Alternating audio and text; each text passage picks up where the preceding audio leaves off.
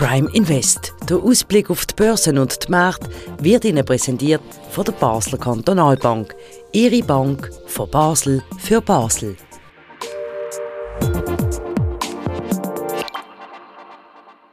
Die amerikanischen Börsen befinden sich im Steigflug. Bleibt das so oder ist das trügerisch? Von was hängt das ab? Wie geht das weiter? Das ist eines der Themen in der neuesten Ausgabe vom Prime Invest. Ganz herzlich willkommen zu dieser Sendung.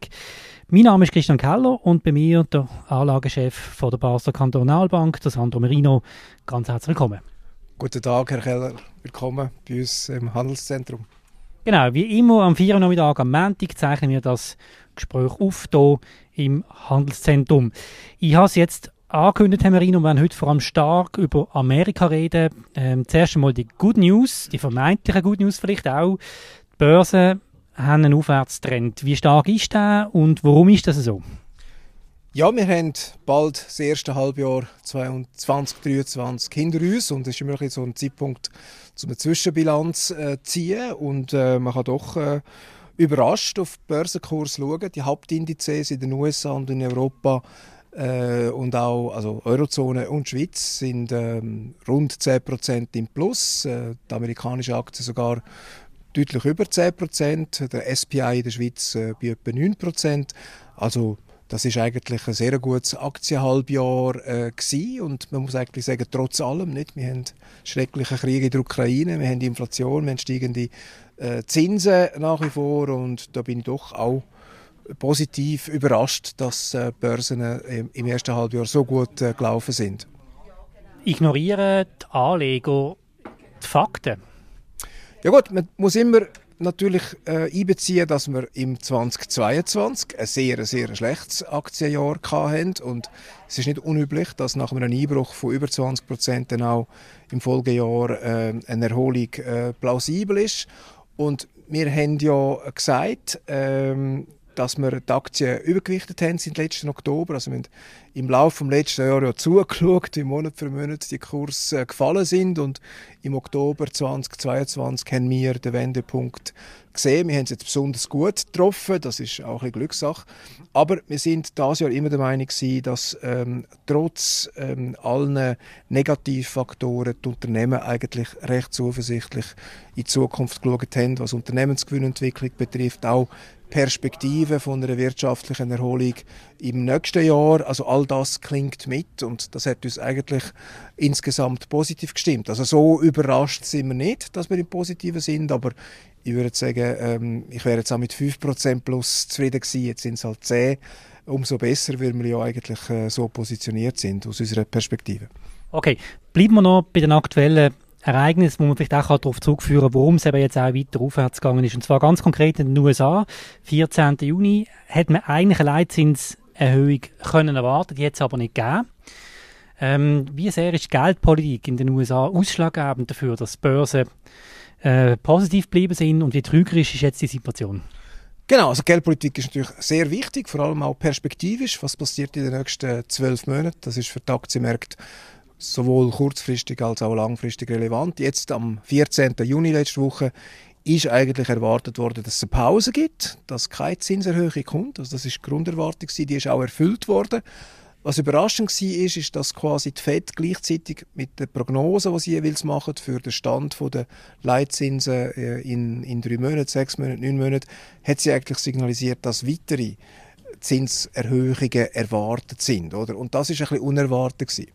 Und offenbar tut der Aktienmarkt und äh, sozusagen der Konsensus der Anleger glaubt der Fed das nicht. Das ist ein bisschen ein Bluff, wird als ein bisschen ein Bluff von der Fed angeschaut, um das ein bisschen salopp zu formulieren. Also die Fed versucht zu sagen, ja, sind euch nicht zu sicher, dass die Pause das Ende der Zinserhöhung bedeutet. Es könnte noch etwas kommen. Und der Finanzmarkt weigert sich aber, das zu akzeptieren und sagt, nein, das ist jetzt der Gipfel und wenn überhaupt, kommen irgendwann äh, in den nächsten sechs bis zwölf Monaten die erste Zinssenkung. Also da sind wir so ein in einer, in einer ein ambivalenten Situation. Äh, blöfft Fed oder blöfft sie nicht? Und der Aktienmarkt glaubt nicht, dass die Fed vorhat, Zinsen noch weiter zu erhöhen. Aber das ist natürlich, das schafft auch eine gewisse Instabilität, oder? Bis zu einem gewissen Grad. Genau, das ist jetzt meine Frage als Anleger. Muss ich jetzt schon aufpassen, dass ich nicht auf dem falschen Fuß verwünscht wird. Wie tut sich die BKB mit dieser Situation arrangieren? Was ist Ihre Strategie? Gut, es ist, es ist eine taktische Frage. Oder? Es ist nicht eine strategische Frage im Sinn, dass man jetzt alle Aktien verkauft oder so, sondern es geht darum, optimieren, äh, Anlageentscheid in der Zeit, im zeitlichen Ablauf treffen. Wir haben, wie gesagt, die Aktien taktisch um etwa 3-4 Prozent übergewichtet. Jetzt wäre es für uns denkbar, sozusagen die Gewinne auf dieser Übergewichtung mitzunehmen und die Aktienquote wieder neutral zu stellen. Das ist sozusagen eine Option, die wir jetzt haben. Und ob wir jetzt die ausüben oder nicht ausüben, hängt natürlich davon ab, wie wir auch die geldpolitische Situation einschätzen. Und, und eben die Situation mit der FED, wo Signal aussendet, wo der Markt nicht so ganz gehört oder nicht hören will, das schafft für uns natürlich eine Frage. Und, und die müssen wir uns relativ bald beantworten. Genau, bevor wir am Strand liegen alle und Ferien anfangen. Jetzt ist meine Frage eben, ja, soll ich auf Nummer sicher gehen? Ich habe ja, ich habe ja, ich habe ja ein bisschen Rendite gemacht meine 10 Prozent, das ist ja sehr gut, gut wenn ich das kann, alles mitnehmen kann. Ja. Strandferien und nachher wieder schauen oder kriege ich noch viel mehr, wenn ich bleibe? Wie gesagt, ähm, es ist eine taktische Frage, oder? Und es geht darum, dass wenn jemand, äh, weiß ich was, 20.000 Franken Liquidität nimmt und das von der Aktie will beziehen, dann ist die Frage, mache ich das jetzt? Mache ich das im September? Und es gibt vielleicht gute Gründe, äh, jetzt äh, Aktien zu verkaufen, um Liquiditätsbedürfnis zu befriedigen. Also nicht alles verkaufen, sondern taktisch kann man jetzt quasi, hat man die Chance, taktisch zu optimieren. Es ist einfach äh, eine Optimierung in zweiter Ordnung und nicht eine strategische Grundentscheidung, ob man Aktien überhaupt will. Das ist, glaube ich, als Prämisse wichtig. Oder? Aber im Rahmen von einer taktischen Optimierung ähm, machen wir uns im Moment über diese Frage halt Gedanken. Ich habe mir ehrlich gesagt noch nicht ganz entschieden, aber ähm, es stellt sich so ein bisschen in den Raum. Oder? Okay. Dann schauen wir doch noch um vielleicht ein bisschen nachzuvollziehen, an was sie denn die Entscheidung am Schluss dann festmachen auf der Arbeitsmarkt in den USA. Wie ist denn der unterwegs? Und das ist ja auch Befürchtung gesehen, dass die Amerikaner in eine Rezession rutschen. Ja. Ist das jetzt eingetroffen? Wo stehen wir dort? Nein, aber wir haben die befürchtete Rezession ist bis jetzt nicht eingetroffen. Der Arbeitsmarkt ist nach wie vor sehr stark, also tiefe Arbeitslosigkeit, hohe äh, Schaffung von Beschäftigung Monat für Monat, Monat für Monat, auch Lohnwachstum nach wie vor, oder? Der amerikanische Konsument ist auch in, seinen, in seinem Ausgabenverhalten auch relativ stabil. Das hilft natürlich die ganze Wirtschaft. Das Szenario ist natürlich, dass sich das ändern könnte und dass der Arbeitsmarkt anfängt zu schwächeln, dass dann äh, der private Konsum könnte teilweise äh, einbrechen und dass dann natürlich die Unternehmen, die kleineren und mittleren Unternehmen, die nicht so eine Preismacht haben, als erste würden das wieder Umsätze spüren. Und dann geht dann relativ schnell das Gespenst von einer möglichen Rezession um. Aber das ist alles im Moment noch spekulativ, hypothetisch, äh, im, im, im Raum der Prognosen, Erwartungen. ist halt sehr schwierig, das, äh, das, äh, das zu antizipieren. Aber der Diskurs fokussiert sich jetzt auf, auf, die, auf das Thema. Oder? Aber zum Beispiel so ein Einkaufsmanager-Index, der ja da regelmäßig veröffentlicht wird, ist das so die Grundlage für Sie, für einen taktischen Entscheid zu treffen, der jetzt noch ein bisschen ja, Luft ist? Ein paar Dutzend von Indikatoren, das ist eine. Am Schluss ist halt das Paradoxe auch, es ist nicht nur das, was ist, sondern auch das, was man glaubt. Mhm. Also wenn man quasi voraussehen, wenn der Markt im Konsens die Rezession plötzlich erwartet, im Moment macht er es eindeutig nicht. Und es geht ein bisschen auch um zu antizipieren, welche Ereignisse die Stimmung können zum Kippen bringen. Oder? Das ist also auch immer ein Spiel mit den Erwartungen und man will halt nicht der Letzte sein, der die Erwartungen muss anpassen muss. Das ist ein bisschen das. Also wir müssen da immer ein bisschen äh, um zwei Ecken herum denken ähm, was hätte, das, also doppelte Fahrradkette sozusagen, hätte, hätte. Oder? Aber ähm, eben da, das ist halt ein das Spiel mit dem Timing und wie gesagt, es ist eine taktische Optimierung und wir sind jetzt ähm, in der komfortablen Situation, dass wir mit der deutlichen Aktienübergewichtung ein Performance-Puffer für das Jahr aufgebaut haben, oder? das will man jetzt nicht verlieren. Und, und dann, äh, es ist doch nicht ganz konzeptionell nicht ganz richtig, das so zu machen. Man sollte ja die Vergangenheit immer vergessen und immer nur vorwärts investieren. Aber natürlich hat man einen gewissen Anreiz zu sagen, jetzt ist es gut gelaufen, jetzt äh, nehmen wir vielleicht ein bisschen Gewinn mit und haben dann Ende Jahr, weil man so eine Jahresbetrachtung hat, auch ein gutes taktisches Ergebnis. Also das ist immer so ein, bisschen ein Abwägen. Oder? Das, das ist sicher auch in der Praxis äh, etwas, was man diskutiert in Anlagekomitees. Oder? Genau, jetzt schauen wir doch mal weiter. Schauen wir noch auf Europa und auch auf die Schweiz. Ähm, wir haben jetzt stark über Amerika geredet, nachher eben noch kurz über China. Leitzinserhöhungen in der Eurozone und in der Schweiz auch dort positive Aktienkurs. Wie sehen Sie dort die Entwicklung? Haben die auch so viel Spielraum, die EZB und ähm, in der Schweiz die Nationalbank? Ja, ich würde sagen, die Fed ist ein, zwei Quartal voraus und macht jetzt Pause. Die EZB muss quasi noch weitere Zinserhöhungen machen. Sie hat ja am letzten Donnerstag, am 15. Juni, ein Viertelprozent erhöht und äh, beim nächsten Zinsentscheid in einem Monat oder so wird wahrscheinlich nochmal eine Erhöhung kommen, vielleicht sogar nochmal eine und dann ist sie wahrscheinlich etwa gleich weit wie die FED und, und dürfte dann auch irgendwann eine Pause einlegen. Oder? Und in bescheidenerem Umfang auch bei der Schweizerischen Nationalbank, da haben wir am äh, Donnerstag, am 22. Juni, der Zinsentscheid erwartet wird ein Viertelprozent plus auf ein, drei Viertel und dann haben wir vielleicht bis Ende Jahr im September nochmal einen Schritt und dann dürften wir irgendwo um die 2% den Höhepunkt von dem Zinsanhebungszyklus dann äh, erreicht haben. Also das ist die heutige Konsensusmarkteinschätzung, wie es weitergeht. Und das ist bis jetzt ein recht verlässlicher Indikator von dem, was effektiv dann am Stichtag passiert ist. Also da doch deutlich mehr Sicherheit, wie es sich wahrscheinlich entwickeln wird. Ja. Gut, jetzt sehr spannend in Ihrem Newsletter, wo Sie einmal in der Woche veröffentlichen, kann ich wirklich sehr empfehlen. Findet ihr auf der Webseite bkb.ch. Können Sie sich ausführlich befassen mit der Situation in China und auch mit dem Wertezerfall von chinesischen Aktien. In einer Kurzzusammenfassung, Herr Merino, was ist das Problem aus Sicht des Anleger, wenn er in chinesische Aktien investiert? Was sind die Resultate im letzten Jahr gemacht und jetzt vor allem auch in diesem Jahr?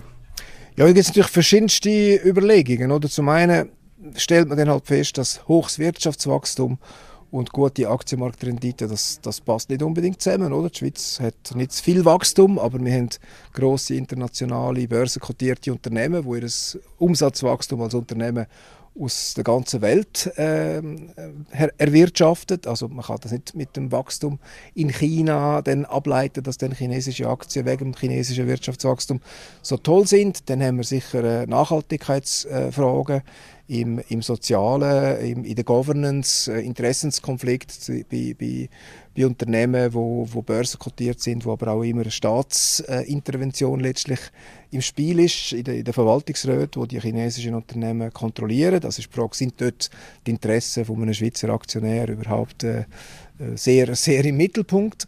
Dann haben wir eine geostrategische Situation, oder China ist irgendwo äh, ein, ein, ein enger strategischer Verbündeter von Russland. Russland befindet sich ja auf einem, auf einem sehr äh, problematischen Kurs. Der könnte sich für die nächsten Jahrzehnte international isolieren.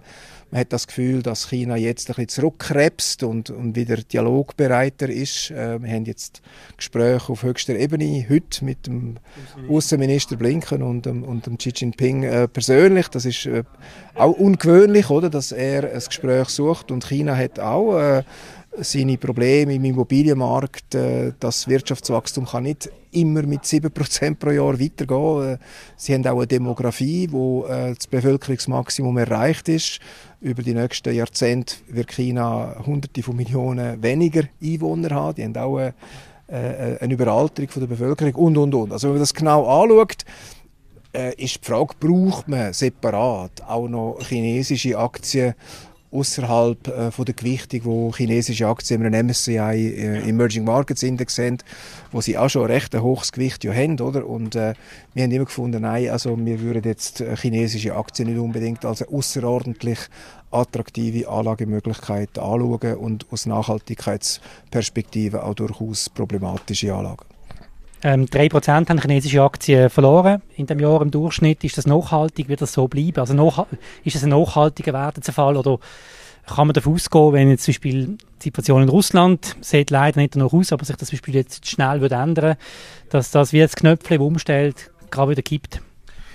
Ja, es ist halt die Frage, oder, ob, ob chinesische Unternehmen ähm, mit der politischen Ausrichtung von China und dem äh, der Konfrontation, wo de facto stattfindet, oder wir haben äh, Handelskrieg ist nach wie vor da, wir haben Zöll zwischen den USA und China, wir haben auch äh, einen Rückimport äh, von Produktionsprozessen, zum Beispiel im Chip-Bereich. Äh, Deutschland schafft neue politische Rahmenbedingungen, dass man Chip-Herstellung äh, wieder stärker in, in Deutschland hat und nicht allein in China ausgelagert hat. Also man, man hat die Abhängigkeiten von China schon auch mehr thematisiert und, und es gibt auch äh, Bestrebungen, äh, Produktionsstätten wieder äh, im Inland zu haben oder unter der Sphäre vom, vom, von den westlichen Alliierten, sage ich jetzt einmal, also der Ukraine-Krieg und die Pandemie haben schon einiges auch äh, in den strategischen Überlegungen zu Lieferketten ausgelöst und das ist nicht alles ja. zugunsten von China und das spüren am Ende des Tages auch, auch chinesische Unternehmen, oder? Das ist sicher so. Gut, dann sind wir jetzt fast am Schluss der Sendung. Die wichtigste Frage haben Sie noch nicht beantwortet, nämlich Ihre taktische Festlegung, bevor Sie in die Sommerferien gehen. Jawohl. Nehmen wir das nochmal zum Schluss auf. Das schreiben Sie auch im Newsletter ganz am Schluss. Sie fassen, Sie haben es jetzt schon in der Sendung gesagt, dass eigentlich zusammen, Sie sagen, obwohl es viele Indikatoren und Faktoren gibt, die eigentlich nicht für eine gute äh, Situation sprechen, haben die Börsen gut performt in diesem Jahr. Jawohl. Sie schreiben aber ausdrücklich, dass Sie die, dass Sie die äh, Entwicklung ähm, sehr, also sie schreiben besonders aufmerksam im Auge behalten. Das löst bei mir, sage ich jetzt einfach offen, als Kleinanleger so ein Unwohlsein aus.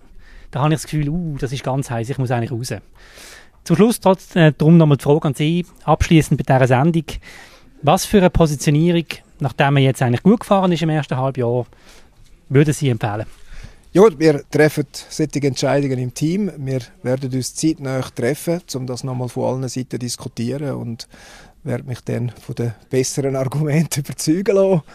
Äh, hoffentlich. Äh, und meine Sommerferien fangen erst Ende Juli an. Von dem her habe ich noch ein bisschen Zeit, äh, das äh, zu erledigen, bevor ich hoffentlich von der Finanzwelt ungestört äh, ein bisschen Ferien machen kann. Können Sie sagen, bis wann Sie einen Entscheid treffen äh, wir sagen mal vorsichtig, innerhalb der nächsten zwei Wochen, so etwas. Gut. Ich hoffe, wir haben die Möglichkeit, dann nochmal im Prime Invest auf das einzugehen. Das wäre doch spannend. Für heute sind wir am Ende dieser Sendung. Herr Merino, ganz herzlichen Dank für Ihre aktuellen Einschätzungen. Vielen Dank, Herr Keller. Merci. Das war es von Prime Invest. Vielen Dank für euer Interesse. Wenn euch der Podcast gefällt und ihr noch nicht abonniert habt, dann macht das doch. Das ist möglich auf allen gängigen Podcast-Kanälen, Apple Podcast, Google Podcast, Spotify. Dann habt ihr immer einmal in der Woche ein Update aus einer lokalen Perspektive auf die globalen Aktienmärkte. Ganz herzlichen Dank und weiterhin eine gute Woche. Auf Wiedersehen.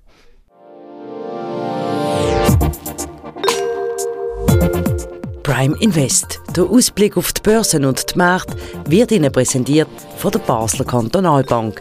Ihre Bank von Basel für Basel.